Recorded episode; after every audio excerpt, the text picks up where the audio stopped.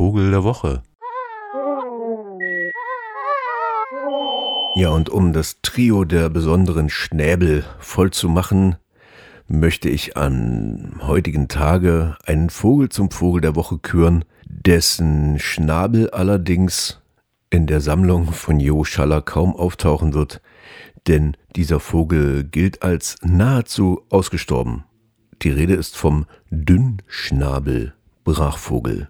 Aber das Verrückte an diesem Dünnschnabel-Brachvogel ist, dass er zu den seltensten Vögeln überhaupt gehört und in jedem Fall einer der seltensten der westlichen Paläarktis ist und dass seit 15 Jahren nahezu Jagd auf ihn gemacht wird, auf die Wiederentdeckung nämlich. Und fast jedes Jahr gibt's von irgendwo eine Meldung, so natürlich auch in diesem Frühjahr, es wurde einer gesichtet. Spannend war, vor ein paar Jahren eine Sichtung in England, wo über 300 Menschen in eine Diskussion einstiegen, ob es nun ein Dünnschnabel-Brachvogel sei oder nicht. Etwas zierlicher und kleiner als der große Brachvogel, der Schnabel auch etwas kürzer, vor allen Dingen aber natürlich, wie der Name sagt, dünner.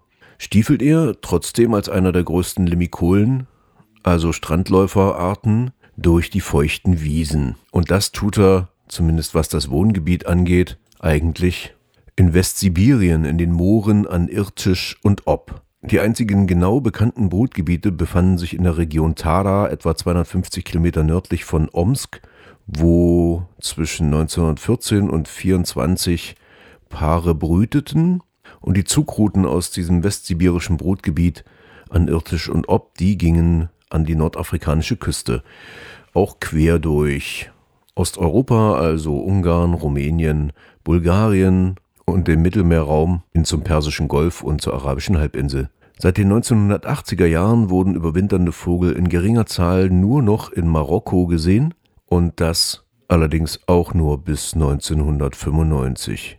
Und seitdem, tja, hm, immer wieder taucht er auf in der Ukraine, in England, eigentlich überall, wo Ornithologen unterwegs sind, weil die natürlich total auf Seltenheiten stehen. Und jetzt ist das auch noch einer, den man nicht so ganz leicht unterscheiden kann, so aus der Ferne vom großen Brachvogel oder seinem etwas kleineren Verwandten, dem Regenbrachvogel.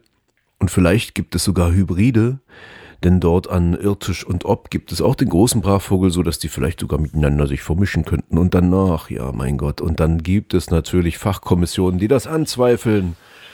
Aber es ist einem Engländer gelungen, tatsächlich eines dieser seltsamen, schon immer seltenen Vögel zu filmen. Und das ist natürlich regelrecht eine Sensation, denn damit ist zum ersten Mal auch eine Aufnahme der Stimme gelungen. Und das ist die einzige Aufnahme eines Dünnschnabelbrachvogels, die wir jetzt gemeinsam hören können, die es gibt auf der Welt.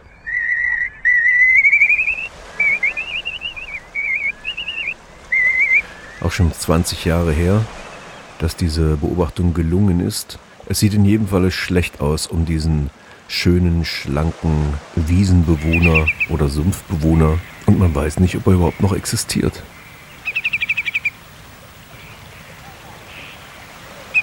Warum also macht man sich so Hoffnung um ein aussterbendes Tier? Weil er steht quasi für die Philosophie des Miteinanders auf dieser Welt, denn wenn dieser Brachvogel aussterben kann, ein Sumpfbewohner, können es andere Sumpfbewohner natürlich auch und irgendwann gibt es gar keine mehr. Und suchen kann man sie dort, wo sie brüten oder brüten könnten, auch nicht so richtig, denn das sind riesige Moorgebiete. Wenn man da jetzt drüber fliegt, was auch schon versucht wurde, dann sieht man vielleicht Brachvögel unten wegfliegen, aber welche? Und man hört sie auch nicht, weil das Fluggeräusch ist ja so laut. Vielleicht müssten da diese lautlosen Drohnen zum Einsatz kommen. Aber das gibt's an Irtisch und Ob im Moment wahrscheinlich auch noch nicht so richtig. Aber es gibt jetzt ein europaweites Expertenteam, was angerufen werden kann, wenn Verdacht auf Beobachtung besteht, dann kommen sie sofort angerückt mit ihren Richtmikrofonen und Fotoapparaten mit riesigen Teleobjektiven dran und bestätigen oder eben nicht. Und dann könnten diese Vögelchen mit einem Satellitensender ausgestattet werden, was nur 5 Gramm schwer ist. Und dann könnte man den Vogel verfolgen, wo er denn hinzieht. Und dann hätte man das Brutgebiet vielleicht gefunden. Aber dazu muss natürlich überhaupt erstmal einer beobachtet werden. Also es gibt so eine Art Taskforce, die nur darauf wartet, über Jahre, dass irgendwo ein Dünnschnabelbrachvogel beobachtet wird, das sofort weitergegeben wird und dann kommen die dahin. Wenn Sie so einen sehen, dann könnten Sie das machen. Die Kontakte, die finden Sie auf Slenderbild Curlew, also Slender, ja, wie dünn und Bill, ja, der Schnabel Slenderbild Curlew mit C geschrieben, C-U-R-L-E-W.net. Da gibt es alle Informationen drauf, wer diese Taskforce ist. Finden Sie auch die wenigen Nachweise auf die Monate verteilt, die es überhaupt gibt von diesem Vogel. Aber mal zurück zu den besonderen Schnabelformen. Dieser Schnabel des Dünnschnabelbrachvogels ist etwa 74 Millimeter lang und, wie der Name sagt, sehr dünn und hornfarben mit einer kleinen dunklen Einfärbung an der Spitze. Von oben zumindest wirkt er dann sehr schwarz im vorderen Bereich und ist wie so ein kleiner dünner Säbel gebogen, womit der Dünnschnabelbrachvogel dann im Sumpf nach Futter stochern kann. Es gibt mittlerweile auch eine DNA-Analyse, die aus den Federn der wenigen existierenden Bälge gewonnen wurde und die so eine Art Vergleichs-DNA ist. Und da ist es tatsächlich in England so gewesen, dass die Ornithologen über Tage den nachgestellt haben, dem einen, der da mal auftauchte, und dann so kleine Kothäufchen gefunden haben, um die DNA vergleichen zu können. Großartig, oder?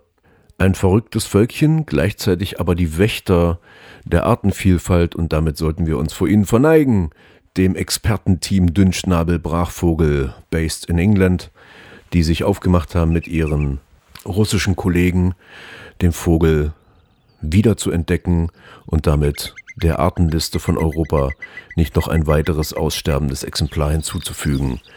Der Riesenalk war der letzte, der uns hier verlassen hat auf diesem Kontinent der Dünnschnabel-Brachvogel. Wir hören noch einmal die einzige existierende Stimmaufnahme.